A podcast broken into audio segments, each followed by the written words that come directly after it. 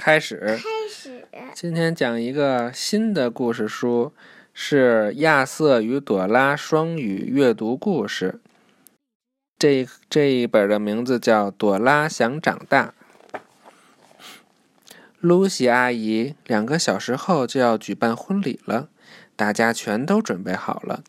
哥哥亚瑟的任务是踏着婚礼红毯送上结婚戒指。他这会儿正拿着妈妈的戒指练习呢。为什么我不能走红毯？朵拉问。躺下，躺下，躺下，躺下，躺下，躺下。就是结婚的时候都要走一个红地毯，盖上。盖上。就这样。那为什么我不能捧婚戒呢？你太小了，哥哥说。而且大家都知道的。戒指使者一般都是男生啊。你把妈妈的戒指拿好了，妈妈说：“我可不会把戒指从枕头上掉下去。”朵拉说：“今天谁把戒指掉下去了？”哥哥。今天谁把戒指掉到床底下去了？不知道。今天谁把妈妈的戒指掉到床下边去了？来。我们给穿新西装的哥哥拍张照片。爸爸说：“先把他的领带系，先把他的领结系好。”妈妈说：“朵拉，快去穿裙子，不然我们要迟到了。”他真逗，他怎么还穿着背心裤衩呢？谁呀？朵拉呀。没看见啊？看见了。我为什么不能当女花童呢？朵拉问。花童？花童就是捧花啊，或者撒花的。我会慢慢的走，我还知道怎么提着裙子，然后踩着优雅的小碎步走。小表姐克拉是女花童啦，妈妈说，她年龄比你大。爸爸说，她跟我一样大。哥哥说，哥哥为什么可以坐在前面？在去婚礼的路上，朵拉问我，可是有光荣的任务在身呢。哥哥说，没有结婚戒指就不能结婚了。这倒是，爸爸说。不过不用太紧张啦，说不定小表姐也会紧张呢。朵拉说：“这样我就可以当女花童了。”然而，克拉一点都不紧张。她涂了粉色的指甲油，鞋子上还有蝴蝶结呢。看到我的新裙子了吗？小表姐跟朵拉说：“转圈圈时超级漂亮哟。”我有新的小手包哦。朵拉说：“小手包，小手包，手里的小提包，这个里面装了三十一个硬币呢。不过小表姐根本就不听她说话，她忙着转呀转呀转圈圈。我真是太激动了。”小表姐说：“朵拉去找露西阿姨，她都要忙疯了。你下次结婚的时候，我可以帮忙吗？”朵拉问。可是大家都在跟露西阿姨讲话，她根本就没听到朵拉说话。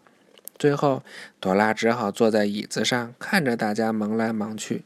“你走丢了吗，小朋友？”摄影师问。“我不是小朋友，我也没有走丢。”朵拉不高兴地说。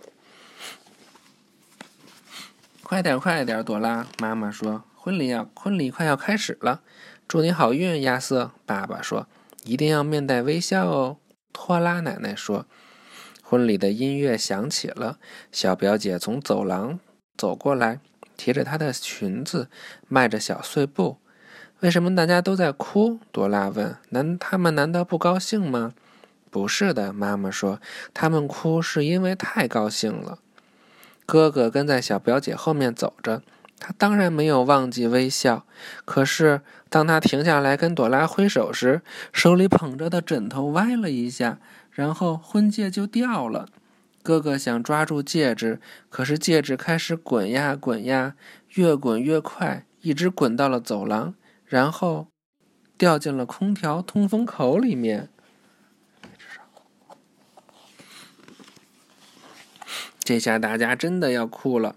朵拉说：“别紧张。”谢利叔叔说：“我来找找。”他打开了通风口，往里面看。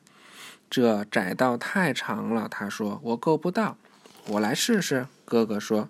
然后他从通风口探进头去，当心你的新西装呀！妈妈说。救命啊！哥哥喊道：“我被卡住了。”当大家把哥哥拖出来后，克拉说让他试一试。